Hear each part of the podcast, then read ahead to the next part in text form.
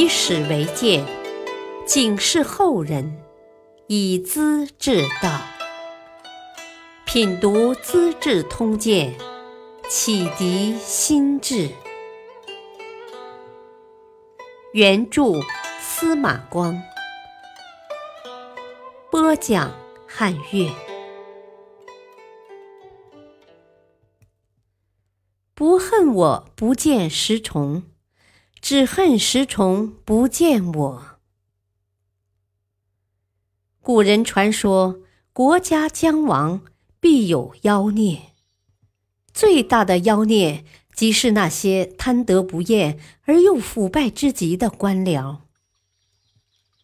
话说北魏的胡太后掌权时，最爱大兴土木，造的都是佛寺，那么巍峨壮丽，对老百姓却没有任何用处。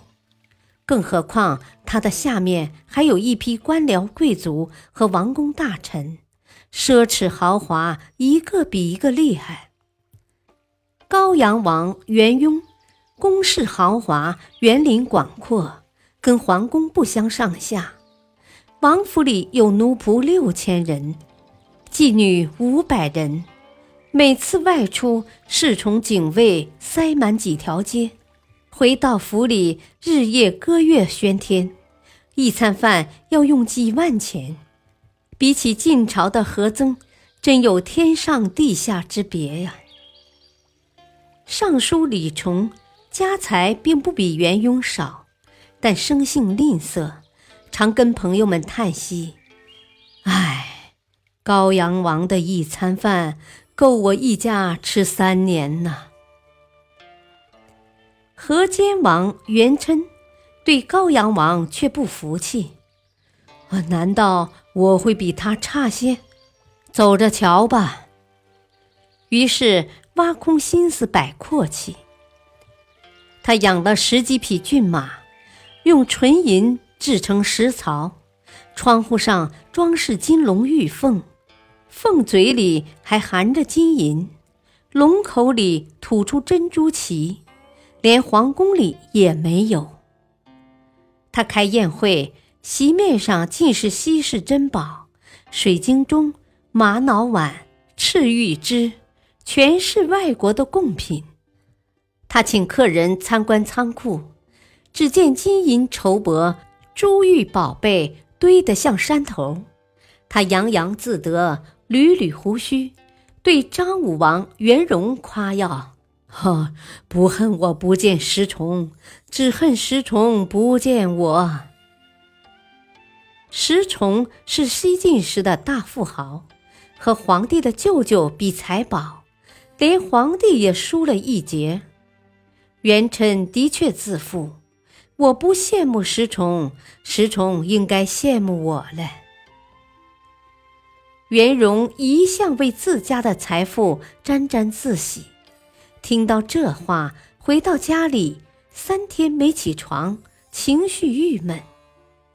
京兆王元济来探望他，安慰道。你家的财货不少嘛，何须这般伤心呢？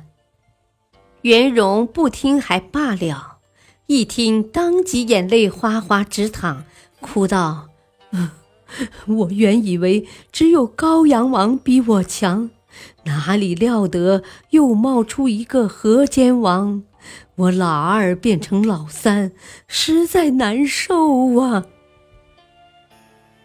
袁济看他心里想不开，很可怜，便打趣道：“呵呵，你好比袁术守在淮南城，不知外面还有刘备呢。”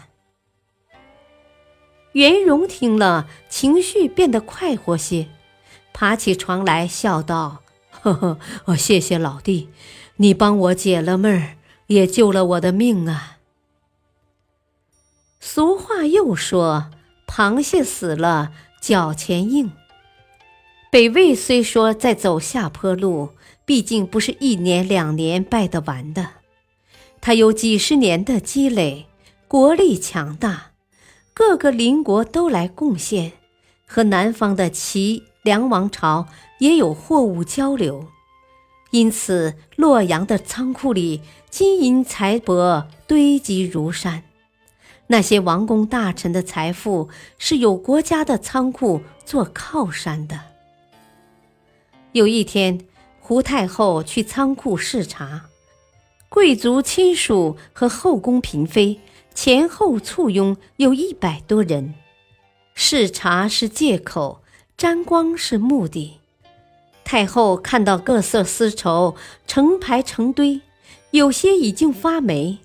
他当然不愿还给老百姓，也不想赏给军士和奴隶，烂了又可惜，怎么好呢？忽然灵机一动，跟大家开个玩笑：“啊，今儿是见者有份儿，个人随便拿，尽你的力气扛，我的仓库敞开供应，好不好？”话音才落，哗！男女老少拥进仓库，拼命抢，拼命扛。